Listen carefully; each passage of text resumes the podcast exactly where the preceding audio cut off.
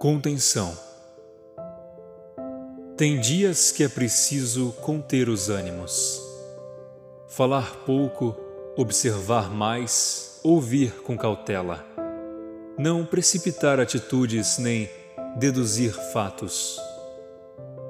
Não transformar o amor antigo em ódio presente.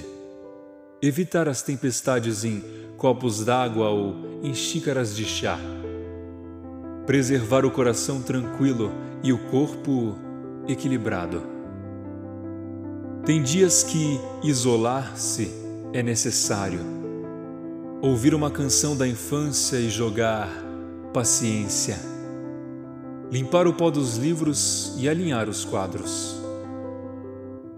Não deixar a dor da dúvida consumir a tranquilidade. Adiar a conversa agressiva e baixar o tom pensar nas palavras antes de pronunciá-las.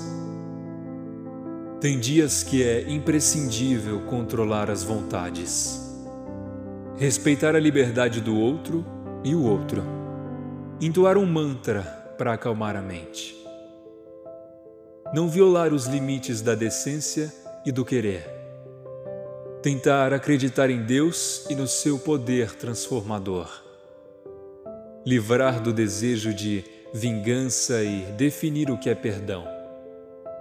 Tem dias para morrer, tem dias para reviver, tem dias para ressuscitar, tem dias para se envenenar, tem dias para sobreviver, tem dias para se lamentar, tem dias para interromper, tem dias para continuar.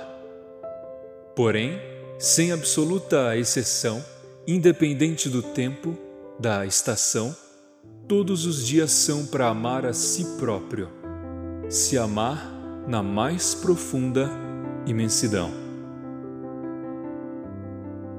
Por Breno Fittipaldi